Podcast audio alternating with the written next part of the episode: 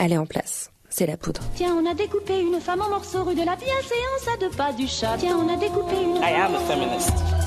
Je vous obsède avec une constance Je ne me suis pas conduit qui appelle quand même l'admiration. conduit d'une façon conforme à ce qu'on attend d'une jeune fille d'abord et d'une femme ensuite. I'm sorry that I didn't become the world's first black classic pianist. crois qu'une femme qui existe dans son temps, à l'intérieur de son temps, n'a pas d'époque, elle marque son époque. Bienvenue dans La Poudre, une conversation intime, profonde, avec des femmes artistes, activistes, politiques, de toute génération, de toute opinion. Comment sont-elles devenues femmes? Comment habitent-elles leur corps de femme Que pensent-elles? Écrivent-elles? Pendant la campagne présidentielle, La Poudre parle politique. Une fois par semaine, je reçois une femme qui compte dans le paysage politique français. Je suis Lorraine Bastide et cette semaine, mon invité est Ramayad. Bah, France, pays des droits de l'homme, de mon Dakar natal, ça avait du sens. C'est le pays, je l'avais rêvé avant de l'avoir vu. Cet entretien a été réalisé le 13 février 2017 à Paris. Ramayad, vous avez été euh, au gouvernement sous la présidence de Nicolas Sarkozy entre 2007 et 2010. Vous avez occupé le poste de secrétaire d'État chargé des affaires étrangères et des droits de l'homme, euh, secrétaire d'État chargé des sports. Entre 2010 et 2015, vous avez été conseillère régionale d'Île-de-France. Vous avez siégé à l'UNESCO. Vous avez été membre de l'UMP, puis du Parti radical. Mais aujourd'hui, c'est sous votre propre bannière, le mouvement La France qui ose, que vous vous présentez à l'élection présidentielle. Ramayad, je trouve que votre candidature est bien peu couverte par les médias. Comment l'expliquez-vous? J'ai été assez surprise, c'est vrai, au départ, parce que je ne manquais pas d'accès aux médias, même lorsque je n'avais aucune actualité qui justifie de passer dans tel ou tel média. Et euh, pour un événement aussi important, en tout cas pour moi, parce que ça fait deux ans que je préparais dans, les coulisses, euh, cela m'est apparu comme une sorte de censure et de boycott. Euh, toujours d'ailleurs. Euh, j'ai été accueillie par, euh, par eux d'une manière assez méprisante. Ils, ont choisi leurs candidats, les, grands médias. Je ne parle pas de tous parce que euh, la presse quotidienne régionale a eu une toute autre réaction et, beaucoup d'écoute.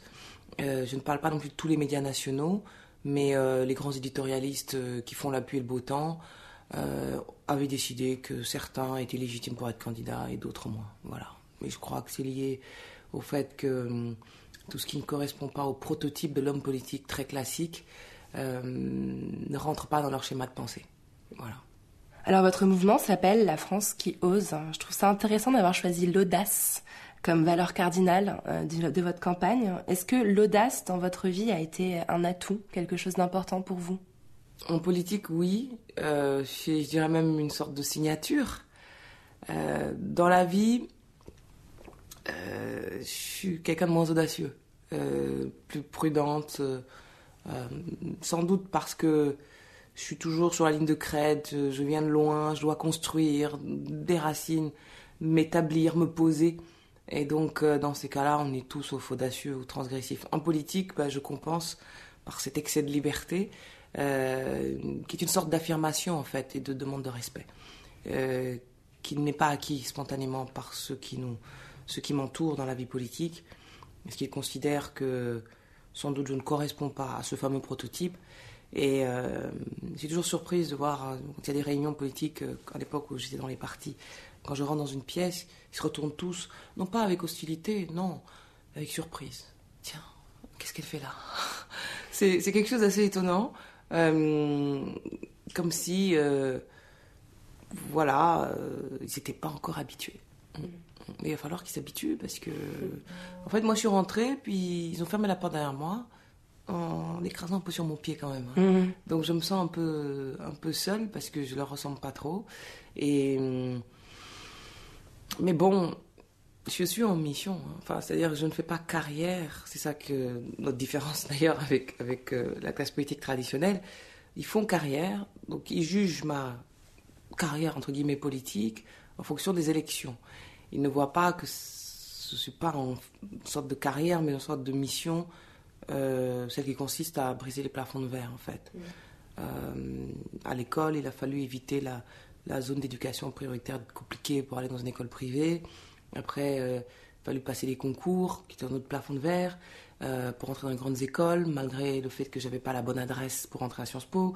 Ensuite, il a fallu briser le plafond de verre des, grands concours de la fonction publique. Euh, j'ai choisi les grands concours parce que je voulais éviter le marché du, du travail privé euh, qui était déjà tellement discriminatoire, alors que le concours est anonyme, jusqu'à un certain point en tout cas. Et puis briser le plafond de verre de la politique, du gouvernement, il reste l'Élysée. C'est ça ma mission. Et après, quand quand, quand j'aurai terminé ma mission, je pourrais me dire bah, les générations qui viennent pourront être considérées comme euh, normales. Voilà. Qu'on ne s'étonnera plus quand ils entrent dans une pièce pour une réunion politique. Euh, on ne les regardera plus en se demandant mais qu'est-ce qu'il ou qu'est-ce qu'elle fait là? Il hmm. faut de l'audace quand même pour faire tout ça, moi je trouve. Euh, en fait, il faut se blinder. Euh, en fait, c'est une question de survie. C'est-à-dire que euh, la, la, grande tradition politique, c'est d'écraser autour de soi, tout ce qui vous entoure, parce que tout le monde est potentiellement un concurrent. Donc, vous êtes en mode survie, quoi. En mode survie, il faut se défendre, euh, et quelquefois, la meilleure défense, c'est l'attaque. Et, et, puis, il faut, se faire respecter, en fait. On en est, euh, avant même d'avoir exprimé une position politique sur quoi que ce soit, on est d'abord à justifier de sa légitimité à être là. Euh, donc, des fois, il faut arriver comme Don Quichotte, sabre clair, et puis euh, écarter le chemin, quoi. Hein. Et euh, alors ils prennent ça pour de la maladresse, de l'imprudence, de l'impudence, euh, de la provocation. Non, en mode survie, c'est tout. Euh, sinon, j'aurais été écarté de, ce milieu-là depuis tellement longtemps. Alors je fais un pas de côté euh, pour exercer cette liberté en sortant du système partisan, pour être libre plus, plus, plus facilement. C'est plus difficile en fait, parce qu'on n'a pas les moyens des grands partis. Mais quand même, on est plus libre, plus libre de dire les choses. Vous avez grandi euh, à Dakar, au Sénégal. C'était comment de grandir là-bas? Ah, je crois que j'ai eu la meilleure enfance du monde.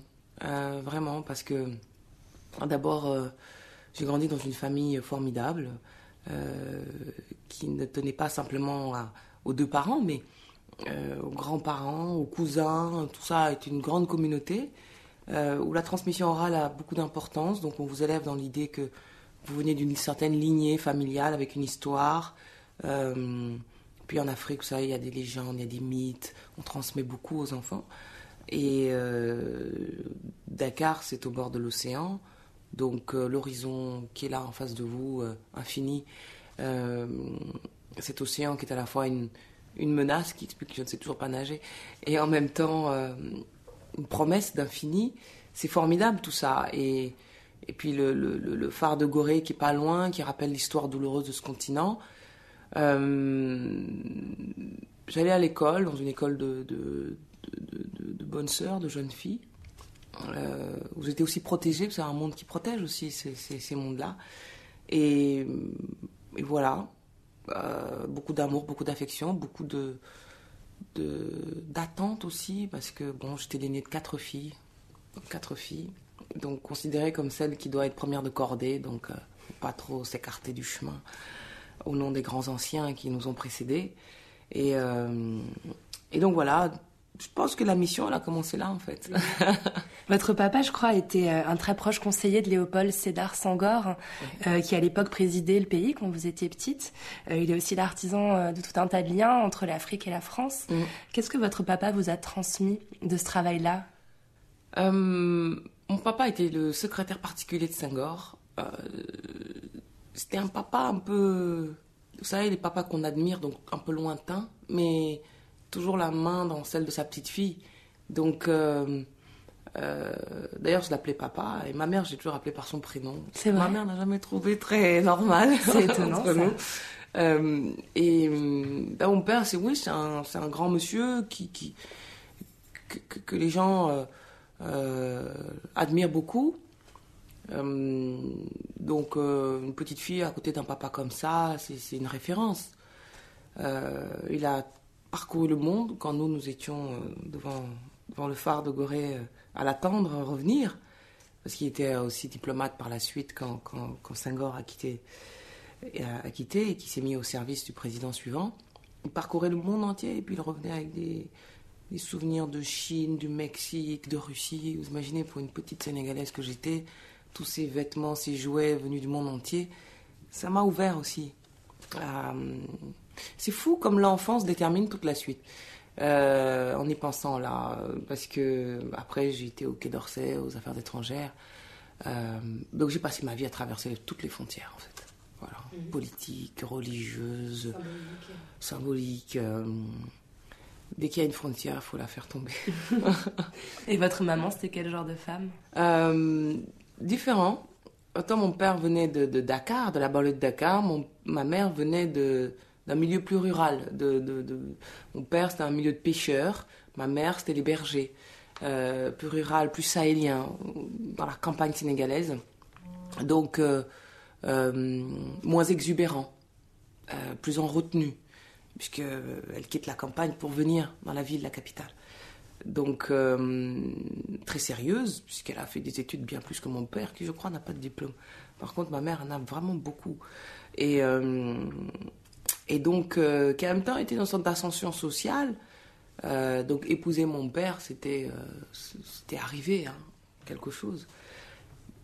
Voilà, c'est deux modèles qui n'ont rien à voir, euh, qui sont différents. Ma mère est plus, plus sévère. Euh, était enseignante en plus, donc euh, voilà, fallait faire ses devoirs, euh, fallait faire du latin, de l'allemand, enfin tout ce qui avait de plus difficile.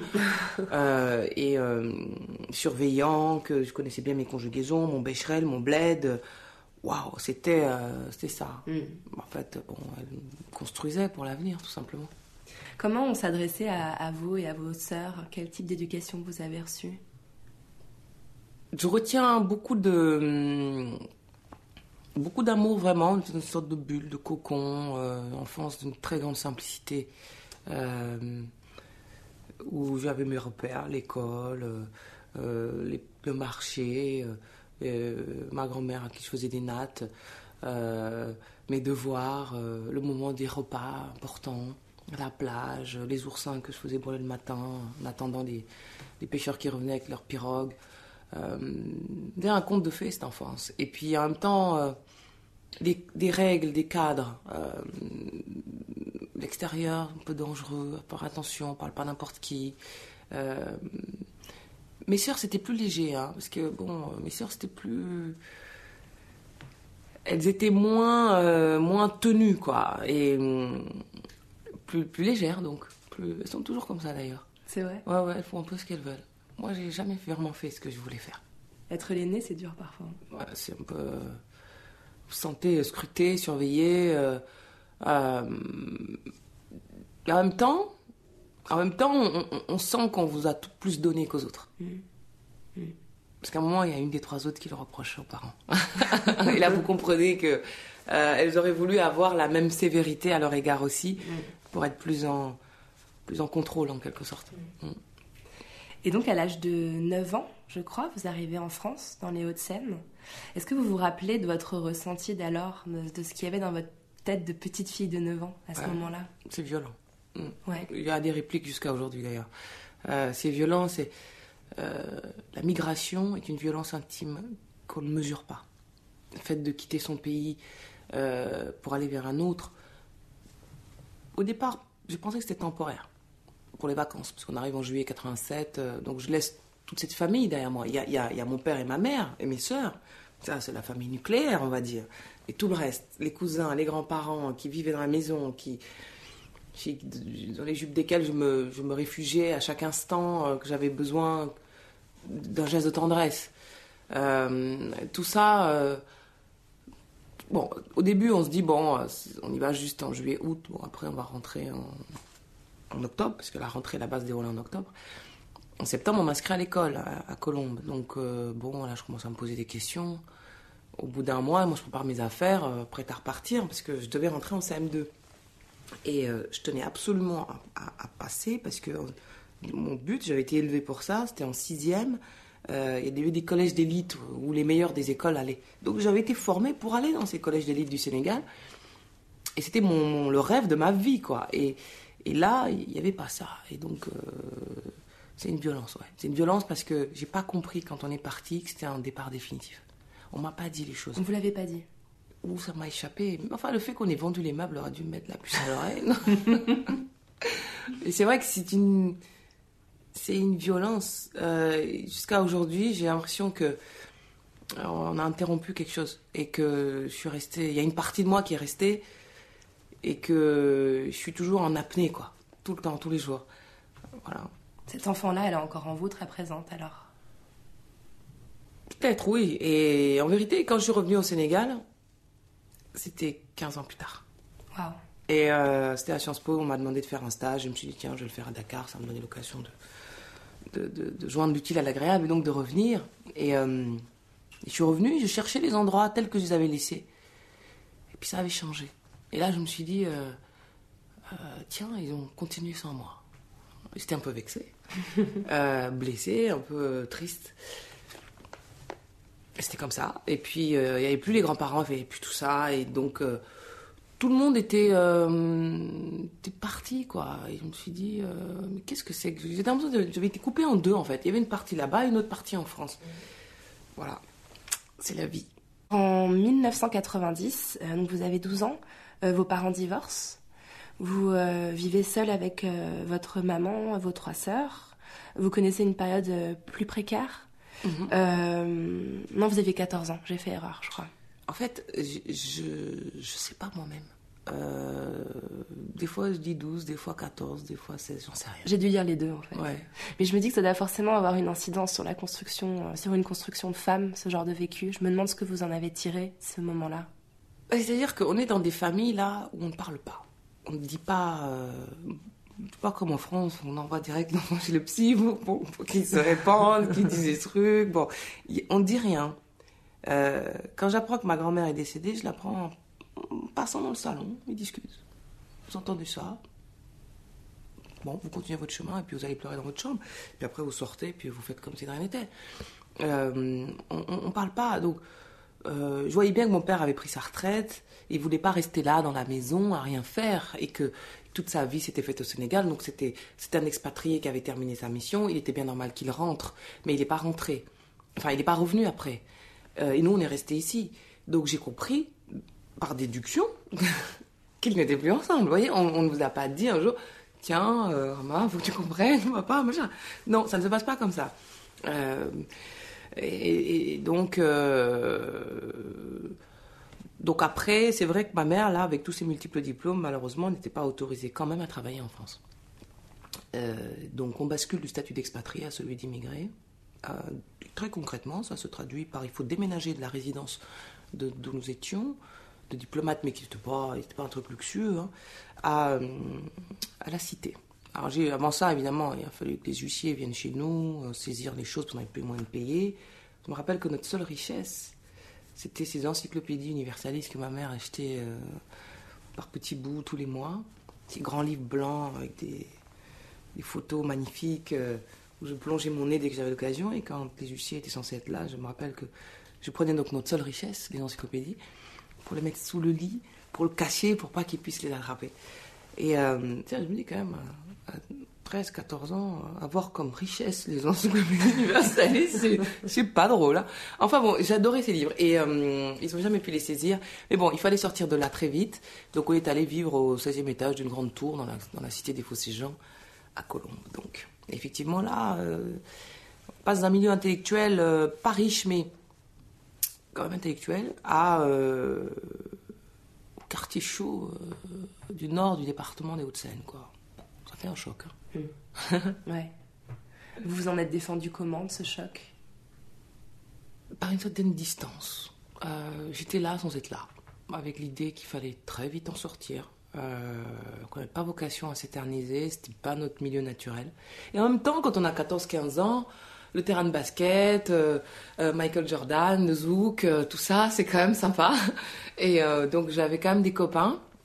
En fait, j'avais des copains, mais bon, ma mère avait compris hein, que la ZEP, l'école en ZEP, fallait éviter. Donc il y avait un autre collège qui était privé, catholique. Je sais pas comment elle a fait, mais on payait en plusieurs fois. Elle nous a mis là. Donc euh, la journée, j'allais dans mon, dans mon lycée catho, euh, tout ça. Et puis euh, je rentrais à la maison, dans le quartier, où là, c'était une autre ambiance.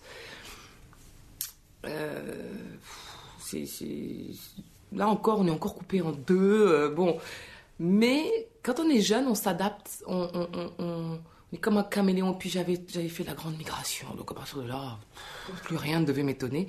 Donc j'avais mes copains, j'avais mes trucs, mais j'avais deux sortes de copains, ceux du lycée, du collège et ceux de, ceux de la cité. C'était pas les mêmes.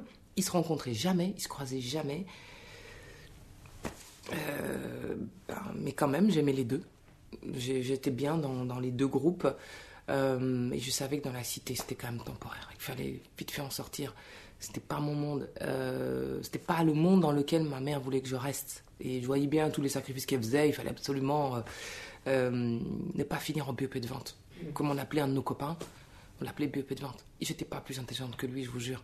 Mais euh, sauf que j'avais la chance d'avoir une mère qui nous a mis dans le bon collège et l'autre qui n'était pas dans le bon. C'est pour ça que l'école m'importe aujourd'hui plus que, plus que tout parce que c'est une loterie, quoi. C'est une loterie. 14-15 ans, c'est aussi l'âge où on, sort de l'enfance pour aller vers, euh, vers l'âge adulte, où on devient femme. Vous êtes devenue femme ou vous pensez l'être depuis toujours? Ah non, non, non, à cet âge-là, j'étais pas du tout euh, femme euh, comme on l'entend. C'est-à-dire, euh, j'étais pas du tout une fille. Enfin, une fille au sens. Euh, je sais pas d'ailleurs au sens de quoi. Enfin, en tout cas, les filles qui étaient dans mon école, elles étaient pas. J'étais pas comme elles. Elles étaient vraiment. C'était des filles. Elles avaient des histoires de petits copains, des choses comme ça. Moi, j'étais pas du tout dans ça. Euh je crois que parce que j'étais déjà dans ma petite mission, euh, euh, j'avais pas le temps d'en être écarté. Il fallait que je sois la première de ma classe, que je passe mes. Voilà, je fasse les choses comme on m'avait demandé de les faire. Euh, pas de débordement, pas de. pas d'interférence masculine, des choses compliquées. Et, et en plus, j'étais un peu. J'étais quand même encore une Sénégalaise qui n'était pas dans son pays. donc pas à l'aise, pas à l'aise toujours. J'étais en phase d'adaptation. Euh, adaptation, c'est à tous les niveaux. J'avais un accent, euh, je marchais pas de la même manière que les autres, je réfléchissais pas de la même manière, je mangeais pas toujours de la même manière à la maison que les autres. Donc, euh, je regardais beaucoup la télévision pour comprendre comment fonctionne la société où je suis. Je suis, fascinée par la, télévision euh, parce que je, les questions que je ne pouvais pas poser aux gens, j'essayais d'avoir des réponses à travers la société française telle qu'elle s'exprimait dans l'écran. Euh, et euh, donc voilà, j'avais des choses plus importantes à faire que, d'être une fille.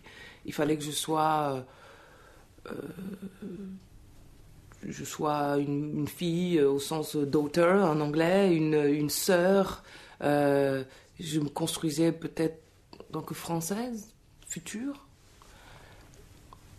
Et voilà, donc j'aimais beaucoup le sport. Euh, donc j'étais pas du tout élégante, je faisais pas attention aux choses physiques. Euh, j'aimais beaucoup le basketball. Ça, c'était le côté cité qui m'a amené là-dedans.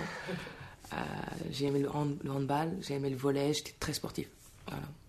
Ça me permettait de me défouler par rapport à tout ce que je suis obligée de garder. Quoi. Mmh. Mmh.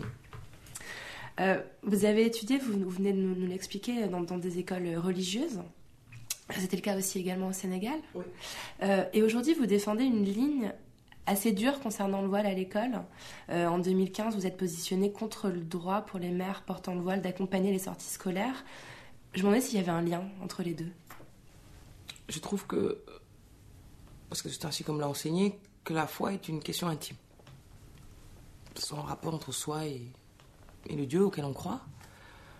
Et, euh, et voilà. Donc je ne comprends pas les revendications publiques. Mmh. Et vous comprenez pourquoi euh, certaines féministes euh, pensent que ce positionnement peut être euh, excluant pour certaines femmes C'est pas que sur les femmes, c'est pas une focalisation sur les femmes. Hommes-femmes, peu importe. Sauf que c'est à elles, c'est à elles qu'on a dit qu'il fallait qu'elles portent des signes extérieurs. je voudrais que, comment dire, la communauté c'est chaleureux. Je viens de structure familiale très communautaire. C'est chaleureux, on s'occupe de vous, on vérifie si vous avez bien mangé, vous n'avez pas faim. Euh, on présente un mari des fois. Euh, euh, il y a un sentiment de protection, de ressemblance. C'est chaleureux, mais c'est tyrannique. C'est tyrannique. C'est tyrannique parce que ça peut déraper, euh, peut vous imposer des choses. Et des femmes, des tas de femmes se voilent sans que rien ne leur soit imposé. Euh, mais s'il y a 1% de chance que ça puisse être imposé à une seule d'entre elles, il faut être du côté de la laïcité, c'est-à-dire euh, on ne peut pas imposer, on ne peut pas faire en sorte que la loi communautaire l'emporte sur la loi commune. En fait, je voudrais que quand nous nous rencontrons, euh, ce que vous me montrez n'est pas d'entrée de jeu une séparation. Euh, voilà.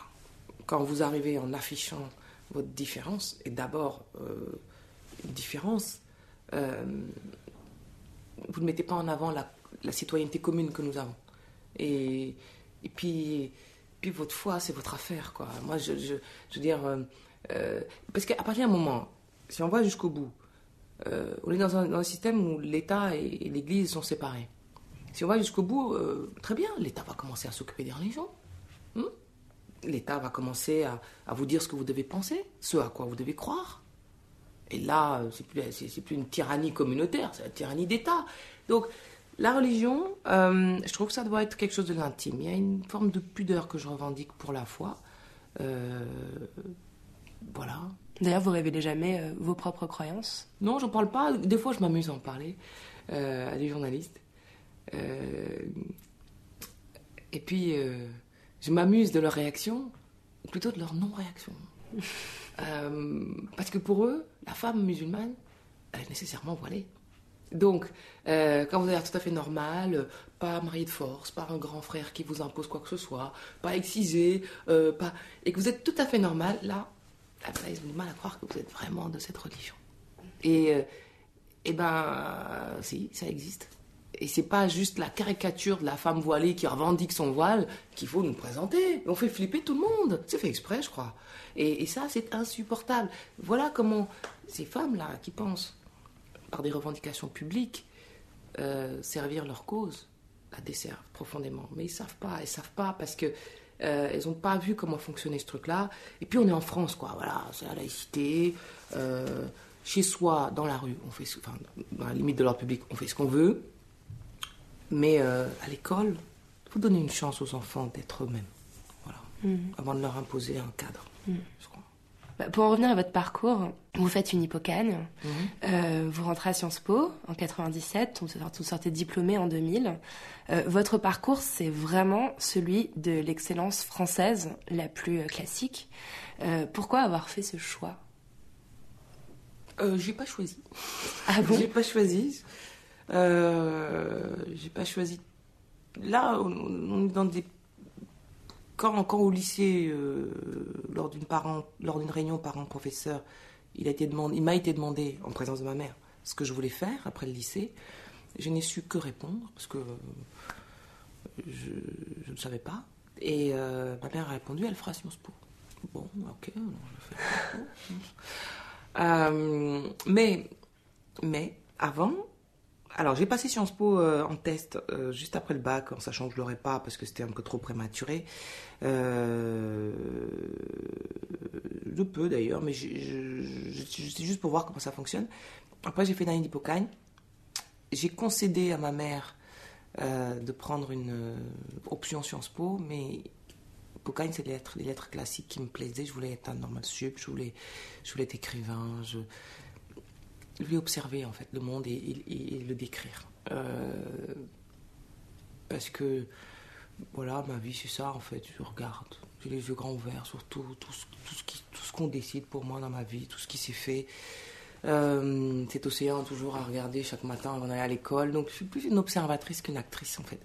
Donc je voulais écrire, témoigner le monde, dire ce que j'en pense. Bon, ma mère a trouvé que c'était un peu passif comme, euh, vision des choses. Donc j'ai fait Sciences Po euh, à la fin de l'hypocagne. Bah, surtout, j'ai réalisé aussi que pour faire normal sup, il fallait faire euh, partie de deux lycées, lui le Grand ou Henri IV. Et j'étais pas dans ces deux lycées, j'étais Paul Valéry dans le 12e à Paris. Donc après l'année d'hypocagne, j'ai passé les concours. Sciences Po Paris, Sciences Po Lille, Sciences Po Strasbourg, Sciences Po Bordeaux. Euh, là, c'est vraiment par sécurité, quoi. Il faut bien qu'il y en ait un qui marche, donc on va tous les passer. Euh, voilà, donc j'ai eu les quatre et puis j'ai choisi Paris parce que j'habitais à Colombes et que c'était le plus proche. Mm. Et puis le mieux. Alors quand vous sortez de Sciences Po en 2000, c'est l'époque où l'école met en place les conventions ZEP, qui permet à des élèves issus des zones d'éducation prioritaire d'intégrer plus facilement l'école. Dans une interview que vous avez donnée récemment aux INROC, vous expliquez qu'on vous demandait systématiquement à vous si vous veniez d'une convention ZEP. Euh, C'était pas le cas. Euh, C'était quoi à votre rencontre ce préjugé? C'était du racisme, vous pensez? Moi j'étais contre ces conventions ZEP parce que je ne voulais pas que les jeunes diplômés passés par ce système euh, soient considérés comme des imposteurs. D'ailleurs, des personnes euh, qui n'avaient pas passé le concours, qui ne méritaient pas d'être diplômés et à qui on a dû euh, euh, tendre des tas de perches pour qu'ils y arrivent. Voilà.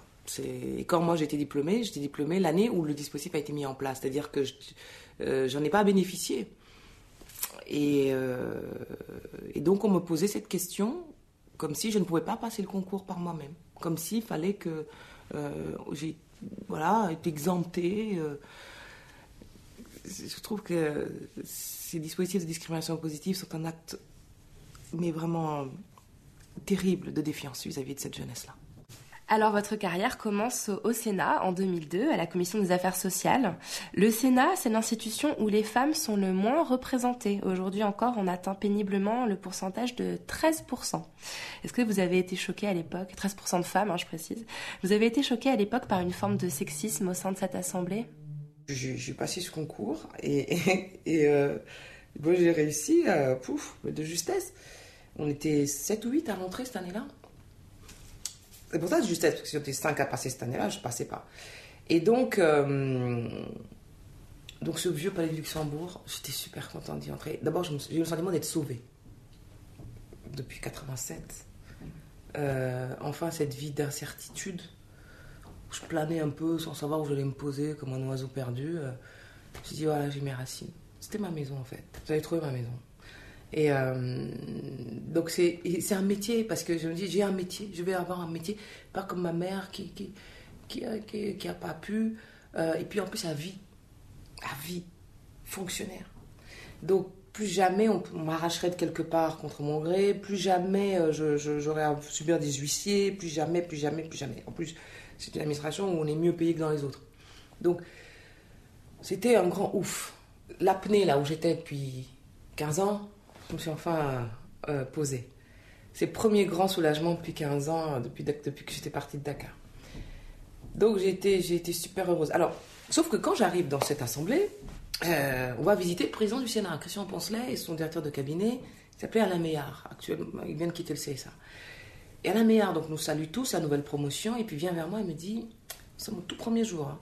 je ne suis même pas encore affectée dans une commission, il me dit, vous, je ne vous vois pas derrière un bureau pendant 30 ans j'étais vexée. Je me dis, mais pourquoi Je suis venue pour être derrière un bureau pendant 30 ans.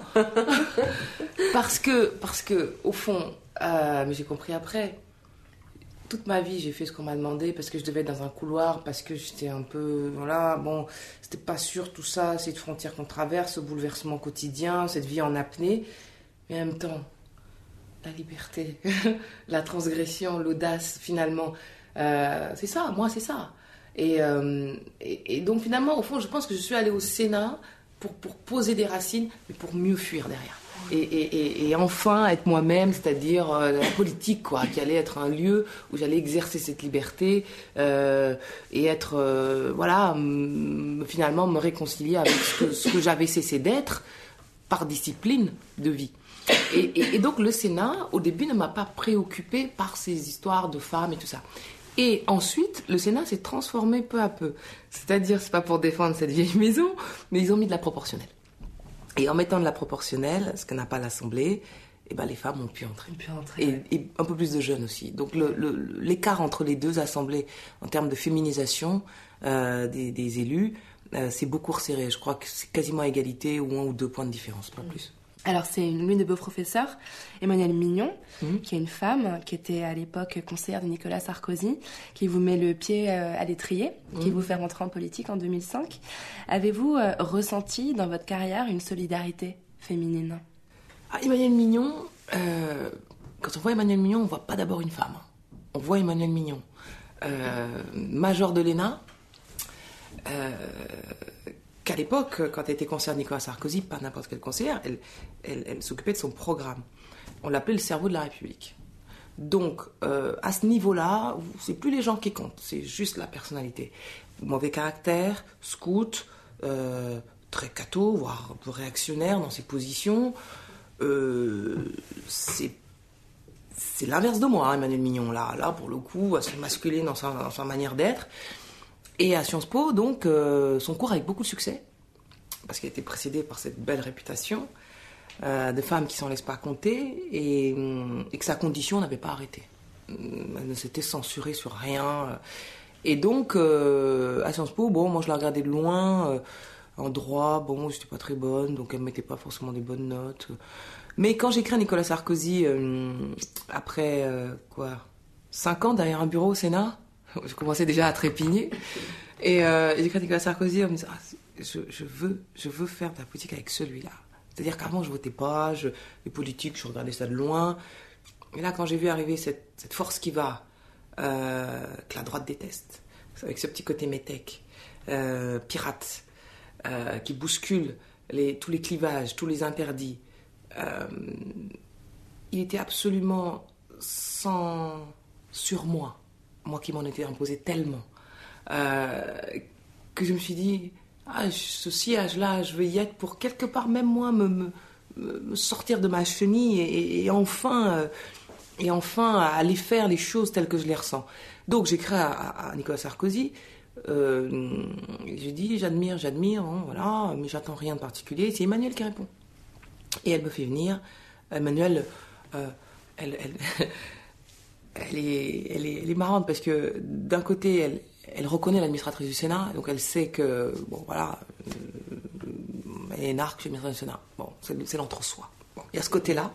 Et en même temps, elle, elle, elle reconnaît, alors que franchement, on n'a rien à voir sur le plan euh, des convictions. euh, elle sait qu'en venant de l'administration du Sénat, elle sait que je vais, je, je travaille bien. Donc, elle me fait travailler. Et, et puis après, elle me fait rencontrer Nicolas Sarkozy. Euh, et puis là, ça commence. Voilà, ça commence. Alors j'ai une question un peu naïve peut-être, hein, Mhm. mais euh, moi j'avais l'impression historiquement Mhm. c'était plutôt la gauche qui défendait les femmes, euh, les personnes issues de l'immigration, qui luttait contre le racisme, contre la discrimination. Alors je m'interroge tout bêtement sur pourquoi faire une entrée en politique par la droite de l'échiquier quand on est la personne que vous êtes. C'est pas une question naïve, et, et je, je- elle, est, elle, est, elle est très importante. Et je n'entre pas en politique par la droite, et par Nicolas Sarkozy, c'est différent. Euh, je ne suis pas militant de l'UMP, je n'adhère pas à l'UMP tout de suite. C'est Nicolas Sarkozy qui m'intéresse. Et quand il sera plus là, à un moment donné, dans notre évolution politique, quand il sera plus avec moi, je quitte l'UMP. Euh, donc déjà ça, c'est important. Ensuite, il était au-dessus des clivages, même s'il il, donnait le sentiment d'être euh, la droite dure. Euh, souvent présenté comme un type qui dit des choses d'extrême droite quasiment. Il est hybride, Nicolas Sarkozy. Il est hybride. C'est pas pour rien que c'est lui qui lance les histoires de discrimination positive, auxquelles je suis opposée. c'est pas pour rien que c'est lui qui fait l'ouverture à gauche. C'est pas pour rien sa vie conjugale, tout ça, Carla Bruni qui représente quand même, bon, c'est pas la droite. Hein. Euh, et puis ce petit côté, euh, voilà, petit métèque qui devient mère de nuit, euh, c'est pas évident, c'est comme moi qui entre au Sénat, c'était pas évident. Donc c'est tout ça qui fait des correspondances. Au fond, c'est c'est c'est- c'est toute l'histoire de, de, de, de l'ascension sociale dans la République française qu'il incarnait. Il ressemblait beaucoup aux jeunes des cités, même s'il a beaucoup fighté avec eux. Bizarrement, il est le prototype du, enfin, de ce genre de population, quoi. Donc, euh, moi, c'est ça que j'ai vu, c'est-à-dire sa vérité. Le reste, c'était le spectacle politique, euh, lié à une forme de pragmatisme, d'aucuns diront absence de colonne vertébrale, euh, à voir. Mais euh, moi, c'est ça qui m'a interpellée.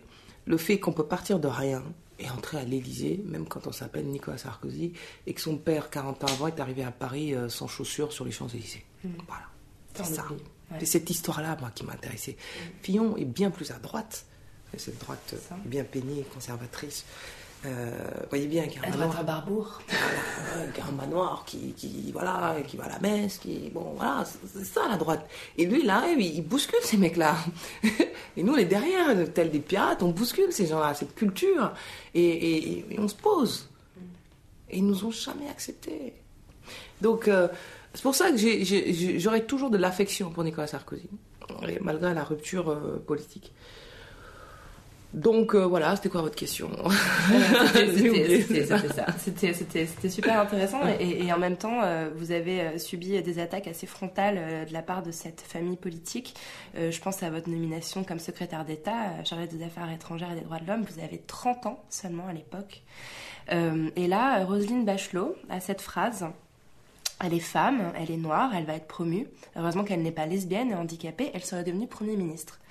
Euh, comment on résiste à une attaque d'une telle violence? Oui, c'était un petit peu avant que je sois nommée ministre, c'était à l'époque où j'étais encore au Sénat et euh, où Emmanuel nous faisait faire des petites notes euh, pour l'équipe de campagne. bon, je commençais à pointer mon nez dans des réunions militants au fond de la salle à regarder et faire un ou deux discours, donc voilà, et puis cette phrase-là, elle était dans l'Express. Euh, je tombe dessus comme ça en ouvrant le journal. Euh, comment on réagit? Alors j'appelle Fillon, puisqu'ils étaient copains, oui, et que Fillon était, était ministre des Affaires sociales quand j'étais administrateur du Sénat à la commission des Affaires sociales. Donc je connaissais, le, enfin, je connaissais même avant Sarkozy en fait comme je suis arrivée en politique euh, auprès de Nicolas Sarkozy lui nous a rejoint, quittant Chirac en disant je vais être le directeur de campagne de Nicolas Sarkozy puisque c'est comme ça, euh, bah, du coup on s'est retrouvés là. Euh, bon. Et, et donc j'appelle Pillon. Je dis Monsieur Pillon, euh, votre copine Roselyne Majot, elle a dit ça. Moi, j'étais, enfin, j'étais choquée parce que c'était la, première agression euh, sans sommation, quoi. Donc, et puis je ne la connaissais pas, je l'avais jamais vue, enfin, et euh, et il m'a dit oui, je vais lui parler. Il été gentil, je sais pas ce qu'il a dit, mais ou s'il a fait quoi que ce soit. bon, quand après, combien de temps après?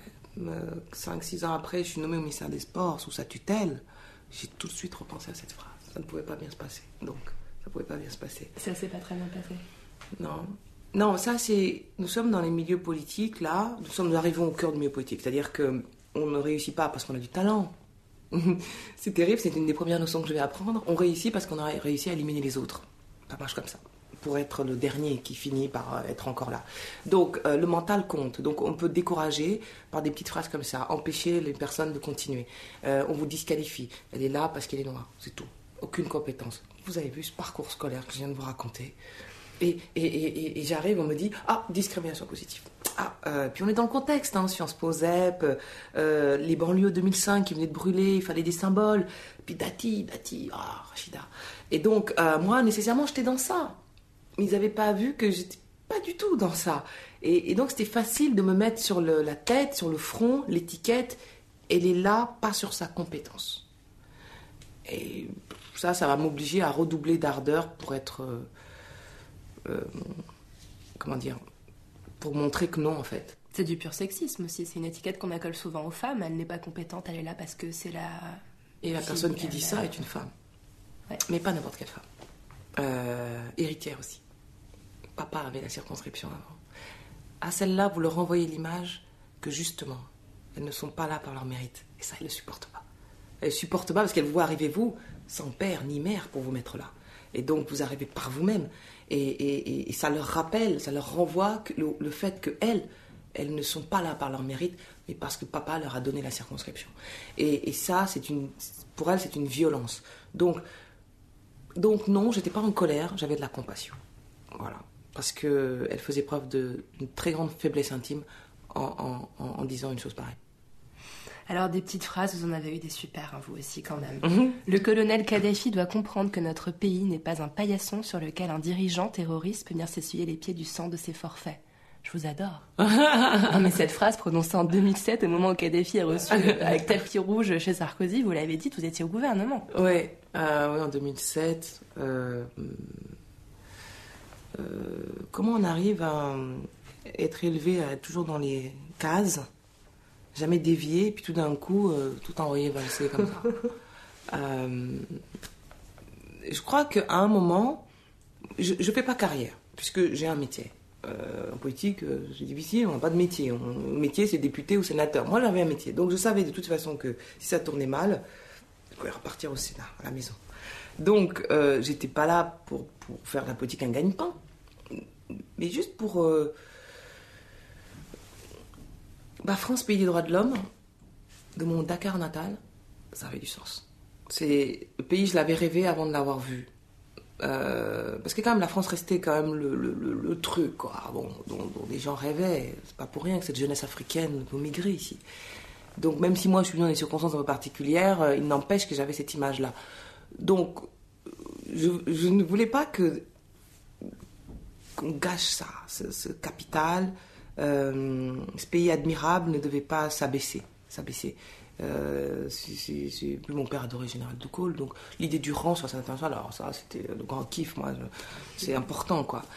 Et, euh, puis je, me remplissais peu à peu de ma mission droit de- aux droits de l'homme. euh, moi j'arrive comme ça, euh, je suis pas forcément une militante, mais les jours passant, mes interlocuteurs sont des ONG, des militants des droits de l'homme, des anciens prisonniers politiques, des avocats qu'on embastille, euh, des homosexuels qu'on enferme, des femmes euh, qui on jette de l'huile bouillante sur la figure parce qu'elles ne veulent pas se marier avec un tel.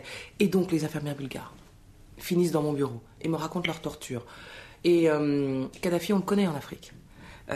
Les immigrés libyens qui essayent de passer la frontière, le désert libyen, ils les torturaient.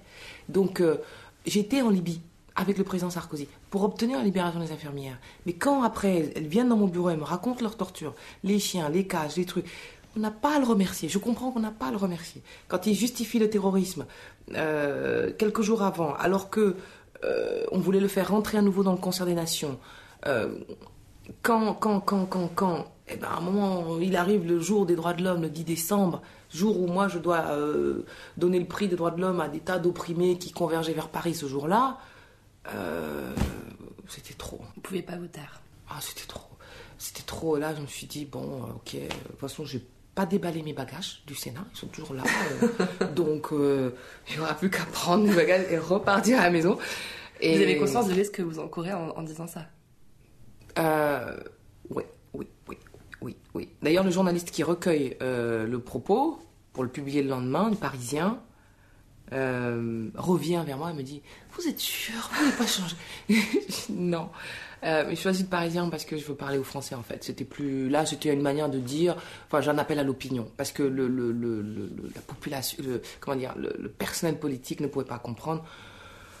Donc, euh, donc voilà. Après, j'ai dit bon, allez, les dés sont jetés. euh, Bah, D'ailleurs, les Français euh, vous entendent et d'ailleurs vous adorent. En, en 2009, vous êtes numéro 1 du classement des personnalités préférées des Français. Alors, on va passer euh, quelques années. Euh, je voudrais citer euh, votre mari. Habituellement, dans la poule, on s'occupe pas trop des conjoints ni des hommes en général, parce qu'ils ont bien la parole suffisamment ailleurs. Mais quand même, il y a cette phrase donc de Joseph Zimé, votre mari qui est historien. Euh, il a dit dans Libération Je vis avec une rockstar. Rama, c'est Beyoncé. C'est chou. Il exagère. Mais c'est aussi une allusion aux intrusions permanentes des médias et du grand public dans votre vie privée. Comment, comment on gère ça, cette célébrité? On, on gère pas. Enfin, c'est-à-dire que moi, je suis dans une sorte d'incompréhension. Je suis là, je suis très scolaire quand j'arrive au gouvernement. hein. C'est-à-dire, voilà, j'ai monté mon équipe, faire ma feuille de route, je vais aller chercher mes budgets, euh, je- voilà, je coche les cases, quoi. Et euh, les médias, on verra plus tard, on travaille d'abord, machin. Mais les médias sont très présents. C'est ce qui m'agace le plus parce qu'ils écrivent une histoire qui n'est pas la mienne. Dans un contexte où le gouvernement, manifestement, veut raconter cette histoire-là. Cités, euh, que la République a sauvé, etc. Qui a passé pour Sciences Po, peut-être par les conventions ZEP. euh, et euh, qu'on met là pour être un symbole. Alors, l'histoire que je viens de raconter, c'est pas celle-là. Donc, j'ai essayé de la raconter. Non, non, le père était diplomate. Euh, ouais, les cités, d'accord, mais avant, il y avait autre chose. Euh, Sciences Po, non, il n'y avait pas de ZEP. Les banlieues, oui, j'y étais, mais il y avait aussi l'école privée catho. Donc, essayé de rectifier. Mais c'était pas l'histoire que, pour les journalistes, le pays voulait entendre. Euh, donc fallait euh, alors il y avait Rachida qui racontait très bien ça en Cosette tout ça. Donc vous pouvez faire avec elle. Moi je, je veux je veux être jugée sur d'autres trucs et, et c'était très difficile. Donc euh, bon.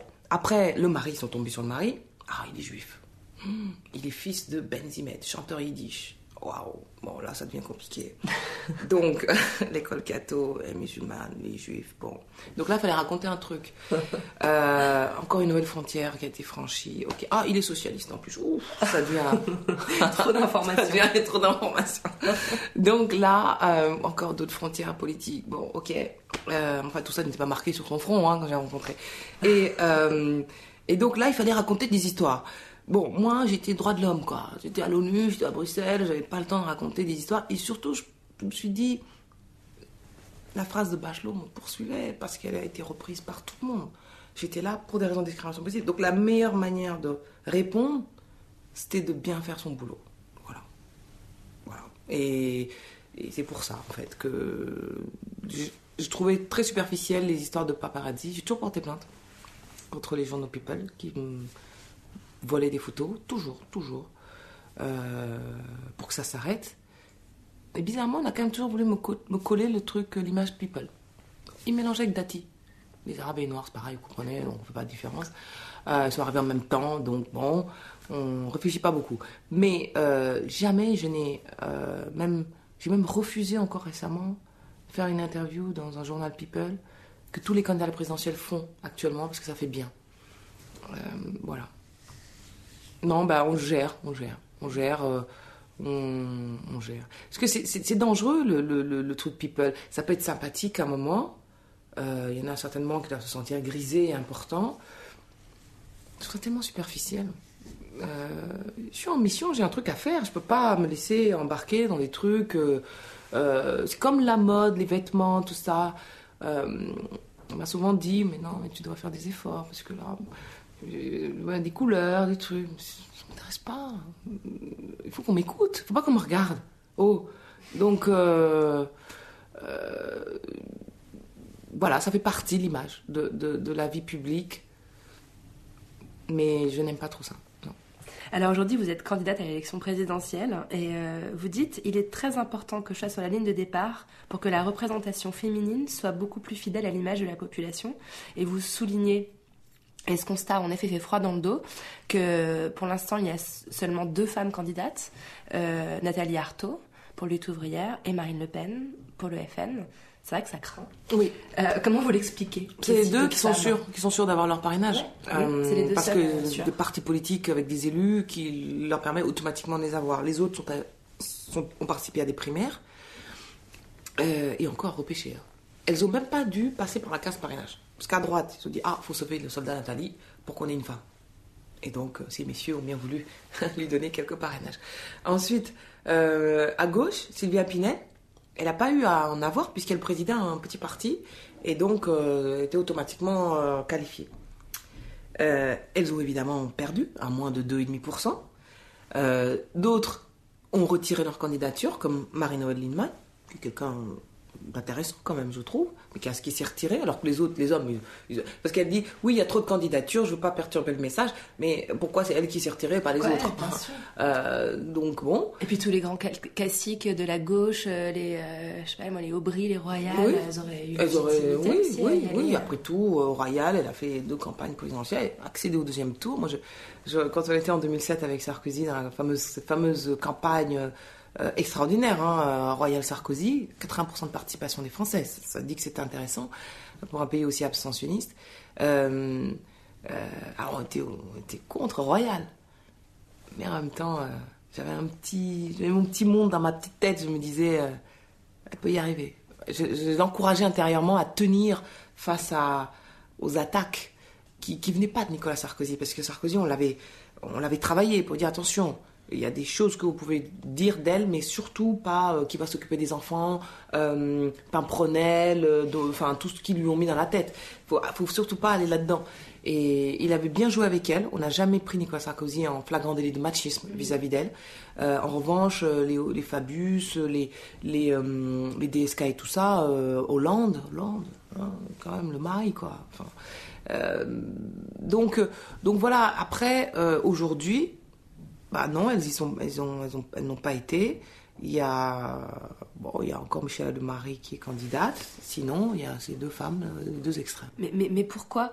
Euh, J'avais lu euh, dans une interview où vous disiez les femmes en fait ne, ne, ne sont pas organisées en club, en réunion, à l'inverse des hommes qui s'épaulent, qui se donnent des coups de main, qui, s- qui, qui forment leur réseau très tôt. Oui, beaucoup de femmes pensent en devenant élues, conseillères municipales, régionales, d'agglomération, etc., euh, ou à l'Assemblée, elles pensent qu'en arrivant dans une réunion, elles vont pouvoir euh, débattre et puis participer à une prise de décision. Mais ça a déjà été décidé, en fait, avant, dans la coulisse, euh, par des commissions ou des clubs. Il y a les clubs cigares, chasse, machin, où ils se retrouvent. Où là, on sait qu'on va voter pour un tel, pour présider la commission truc-muche. Donc la femme, elle arrive comme ça, là, toute fraîche, et puis elle croit qu'elle va, va lui demander son avis. Non, on va te demander de voter, ma chérie, pour euh, un tel. Il n'y a pas de discussion. Donc, il faut aussi que dans la coulisse, elles s'organisent de la même manière. Les femmes entrepreneurs commencent à le faire. Euh, et euh, en montant des réseaux de femmes, j'étais encore il y a quelques jours dans les Vosges, territoire rural et forestier s'il en est. J'ai l'impression que c'est le 6e arrondissement de Paris qu'on avait mis dans les Vosges, parce qu'il y avait des femmes exceptionnelles autour d'une table, euh, qui euh, euh, président un cabinet d'experts comptables de 32 collaborateurs. Euh, il y a une flopée de mères femmes. Euh, Celle-ci est canadienne et préside l'association féminine euh, dans les Vosges. L'autre euh, était dans le commerce extérieur avec la Chine. Enfin, une autre était enseignante dans une école de business, machin. Waouh! Elles étaient en réseau, elles étaient épanouies, fortes. Euh, super. Et, leur euh, mari était là, ils n'étaient pas du tout euh, en état de soumission ou malheureux ou je sais quoi. Au contraire, ils ne s'en laissaient pas compter, c'était très bien. Donc il faut que aussi dans le milieu politique, il y ait ça. Et dans le milieu politique, bah, les femmes sont souvent des hommes politiques comme les autres, quoi, malheureusement. En juin 2016, vous faites partie des très rares personnalités politiques à vous être exprimées sur la mort d'Adama Traoré, un jeune de 22 ans euh, qui est mort dans un commissariat de Val d'Oise dans des circonstances euh, extrêmement suspectes. Votre prise de parole a été saluée par sa sœur, Assa Traoré, qui a pris la tête d'un mouvement pour obtenir euh, une réponse en justice. Qu'est-ce qui a fait que dans cette affaire vous êtes exprimée Qu'est-ce qui vous a touché? L'histoire n'était pas claire. Les réponses apportées par le procureur et par la police n'étaient pas claires du tout. Mais la mère m'a frappé, la mère, qui demandait à voir le corps de son fils. Elle ne pouvait pas. C'est surtout ça en fait. C'est-à-dire que, qu'il soit coupable ou innocent, une mère demande à voir le corps de son fils. Vous lui permettez de voir le corps de son fils. Voilà, c'est tout.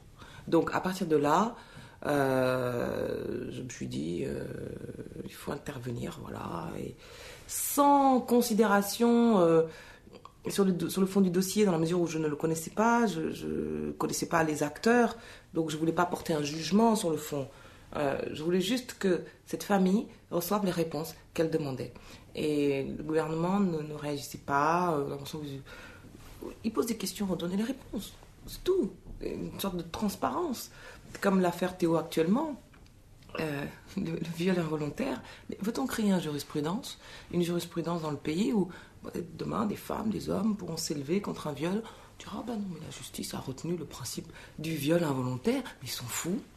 Non, mais ils sont fous. Je veux dire, 10 cm quand même, euh, ça peut pas être involontaire. Euh, des médecins ont fait des constats. Là encore, euh, le pays, là, enfin, je sais pas depuis ce matin ce qui se passe, mais en tout cas, depuis quelques jours, il y a, y, a, y, a, y a plein de villes en France. Ça brûle toutes les nuits. On est, on est parti là, comme en 2005. Comme en 2005.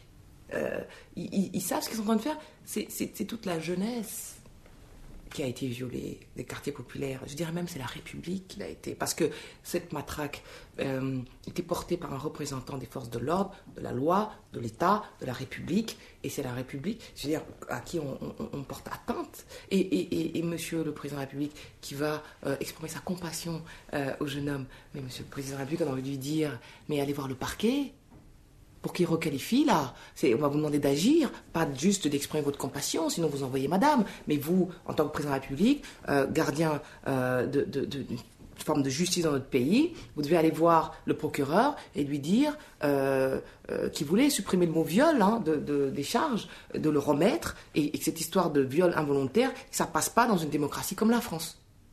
Parce que euh, euh, rien que sur les violences conjugales, et on consacre sept fois plus de sept fois moins de budget pour la sécurité routière. Euh, si même le viol, qui ne cesse d'être correctionnalisé ou de passer aux assises comme la loi l'oblige, on en est là. on est au devant de graves problèmes. Et les cités brûlent depuis. Voilà. Il faut essayer de le cacher, vous allez voir. Mais à un moment donné, ils ne pourront plus le cacher. Que chaque nuit, il y a des voitures qui brûlent. Vous avez publié en 2015 un livre au titre Génial, petite anthologie regrettable du machisme en politique. Alors je voulais lire un passage assez court de votre introduction. Écoute, t'as déjà eu la chance d'être ministre sans rien faire. Comment ça? Ben oui, c'est simple, tu prends bien la lumière. Quand ce responsable de parti me tient ce langage en 2014 au détour d'un banal échange sur les investitures électorales, me revient en mémoire cet épisode où, alors que je descendais de la tribune du Sénat quelques années auparavant, en 2007, après mon premier discours en tant que secrétaire d'État, un collègue ministre m'avait glissé, sur le ton de la confidence bienveillante, Personne ne te le dira, mais ta jupe est trop courte. Oui, c'est le quotidien. c'est pas. Comment dire C'est habituel. Je n'ai jamais euh, dans tout ce parcours là dont on vient de parler, vous avez vu que la question féministe n'était pas présente. Je sais, ouais. À aucun moment, je me suis dit, en tant que femme, que fille, de machin, que je vais faire ci, ça. À aucun moment. Euh, ils m'ont obligé à être féministe, en fait. Ils m'ont obligé à me rappeler que bah, ce que je pensais pour acquis ne l'est pas, tout à fait. Euh, ils m'ont obligé à, à être une femme. Euh, effectivement, on le devient, une femme, c'est clair. Et je vous ai dit, je n'étais même pas une fille avant, donc directement, je prie d'être une femme parce qu'ils m'obligent à ça. Et je suis surprise parce que je pensais que c'était acquis, qu'il n'y avait plus de ça. Mais comme ils ont été élus, ceux qui me parlent, ceux qui me racontent cette histoire, ont été élus à une époque où les femmes n'avaient pas les droits les plus élémentaires. Il faut savoir quand même que les femmes votent seulement depuis 44 ans, c'est pas... et ont le droit d'être élues depuis 44, c'est tout nouveau. Euh, en 65, elles n'avaient pas le droit d'avoir un compte en, un compte en banque sans autorisation du mari. Hein. Euh, donc, euh, on a des assemblées où beaucoup ont été élus à cette époque. Donc, ils pensent même pas faire mal en disant des choses comme ça. Et quand on parle de vous en employant les mots impertinente, insoumise, indomptable, c'est quoi? C'est encore du sexisme? Oui, alors euh, chez un homme, ça s'appellerait l'autorité. Voilà. Ah, l'autorité, c'est bien l'autorité, ça rassure, c'est solide, on est campé, machin. Bon. Euh, là, il y, a tout un mélange en fait. C'est-à-dire, euh, elle est jeune, donc nécessairement rebelle. heureusement que je le suis de moins en moins. Euh, elle vient des banlieues, donc nécessairement rétive à l'autorité. Elle est d'origine africaine, donc le côté gazelle, tout ça, il y a eu des mots comme ça. Bon. Et puis, euh, puis c'est une femme, donc elle ne maîtrise rien de ce qu'elle dit, elle est portée par ses émotions. moi, c'est vrai que je cumule un peu, et donc euh, les types, ils, peuvent jouer sur plusieurs cordes ou tout, en même temps, mais comment dire, le sens de l'histoire n'est pas avec eux. Donc, euh, les femmes ne se laissent plus du tout faire. Euh, au fond, avoir les réactions des femmes et tout ce qui se fait, tous les jours au niveau des associations pour que le sort des femmes s'améliore, je, me sens rassénérée. Il y a plein de sujets sur lesquels je suis inquiète. Le sort des banlieues m'inquiète, je suis très pessimiste. Mais sur les femmes, je suis plutôt positive. Parce qu'elles se. Enfin, je, les trouve formidables. Elles font un tas de choses à toutes les échelles. Et là, en plus, en campagne présidentielle, j'en vois en haute intensité. Et euh, ah, je dois m'incliner, quoi. Parce que mais même à des petits niveaux, des femmes qui savent pas lire, qui savent pas écrire, qui, qui reprennent à 45 ans juste pour aider leurs, leurs enfants. On sent que c'est par les femmes que cette société elle va avancer. Voilà. vous avez une petite fille euh, de 3 ans, vous avez euh, un espoir pour elle, un, un, optimisme pour son avenir? Oui, alors elle, euh, oui, elle est, oui, oui, oui. Enfin, c'est-à-dire que je me dis, comme tout se joue avant 6 ans, en tout cas, ça fut mon expérience. Euh, bah, un travail et une pression, quoi. Donc, euh, attention à ce qu'on fait. Chaque, chaque mot, chaque geste peut déterminer beaucoup de choses. Là, par exemple, c'est superficiel, c'est un détail, mais euh, comme c'est une petite métisse, elle a des cheveux que ni moi ni son père ne maîtrisent. Donc, il a fallu faire un choix hier. Va-t-elle aller chez un dans un salon de coiffure afro ou français je dis attention, le choix qu'on va faire va déterminer beaucoup de choses sur la manière dont elle va se voir. Ça, a l'air de rien comme ça. C'est pareil, elle va à l'école, il y a le curé qui vient. Marie est juif, la mère elle est musulmane, et elle vient, elle chante notre père. bon, on gère comment? L'autre jour, elle était en train de jouer dans un jardin municipal, et vous jouez avec un petit garçon, et puis qui était là avec ses deux nounous euh, elle devait être camerounaise, euh, qui accompagnait l'enfant. L'enfant n'a pas voulu jouer avec elle. Et, euh, et elle me raconte cette histoire, j'étais pas là, elle me raconte cette histoire, elle me dit Oui, puis il est parti avec ces deux dames noires. Deux dames noires, mais tu connais les couleurs de peau? Enfin, je veux dire, on va lui expliquer, hein. c'est deux dames, point. Euh, vous voyez comment, à un âge aussi petit, mhm. tellement de choses sont déjà en train de se jouer. Et euh, donc voilà, j'ai plus de soucis comme ça de mère que des soucis politiques avec elle. Mais derrière les soucis de mère, il y a beaucoup de politique en même temps. Bien sûr. Voilà. Mm. J'ai une question à vous poser parce que je la pose à toutes les femmes qui passent ici. Mm-hmm. Quel est votre rapport avec votre utérus? Mais c'est violent votre question. mais, mais, une façon de parler de la maternité et, de, du fait que la société nous renvoie en permanence à notre rôle de mère. C'est vrai, ouais. Euh, moi, en fait, je, trouve que, comment dire, cette bulle-là est, indispensable. Ça ne me gêne pas. Euh, je suis flattée d'être une maman. C'est une chance. Il y en a tellement qui aimeraient l'être et qui ne peuvent pas. Vous vous rendez compte? Euh, En même temps, euh, je ne sais pas comment faire toujours. Voilà. Donc j'apprends. J'apprends avec elle, j'apprends je regarde ce que moi, comment moi, on m'a élevé, ou ce qu'on m'a transmis. Euh, puis, je suis contente de l'avoir. Donc, euh, ça ne me gêne pas d'être euh, regardée comme une mère, parce que c'est une position très flatteuse. Très flatteuse. Et, et, je sais que par ailleurs, je mène assez de combats pour que je ne sois pas réduite à la mère. Voilà. Ça évoque quoi pour vous, la poudre? La poudre? Mhm. Quand vous dites comme ça, poudre, mhm. ah, je pense à la poudre de lait pour le bébé. C'est vrai Oui C'est ça que je pense. C'est marrant, elle n'était jamais venue ah, celui-là. Ah, oui, bah oui, parce que... Oui, oui, c'est tout de suite à ce que j'ai pensé, à quoi j'ai pensé. Euh, je devais penser à autre chose, je pense. Il aurait fallu que je pense à autre chose. Non, elle est bien. Merci à Ramayad d'être venu faire parler la poudre avec moi. Si vous avez aimé l'émission, le mieux c'est de nous le dire avec des étoiles, 5 de préférence, sur iTunes. Vous pouvez aussi nous rejoindre sur les réseaux sociaux Twitter et Instagram où nous partageons toutes les recommandations culturelles de nos invités. N'oubliez pas de vous inscrire à notre fabuleuse newsletter sur notre site nouvellesécoutes.fr et cliquez sur La Poudre. La Poudre est une émission produite par Nouvelles Écoutes. Elle est réalisée par Aurore Meyer-Mailleux avec Zisla Tortello, assistante de production, et Zaki Halal pour le mixage. Retrouvez toutes nos émissions sur nouvellesécoutes.fr. Merci à l'hôtel Grand Amour d'avoir abrité cet enregistrement de La Poudre. C'est un endroit d'un raffinement exquis qui se trouve dans le dixième, en plein dans le quartier qui bouge, qui change, qui s'amuse à Paris. C'est vraiment beau ici. Là, par exemple, sous les yeux, j'ai une baignoire ancienne, à pattes, vous savez. Elle trône dans la chambre. Les murs sont turquoises, les rideaux gris perle. On s'y sent bien. En fait, on a envie d'y dormir. L'hôtel Grand Amour, c'est 18 rue de la Fidélité.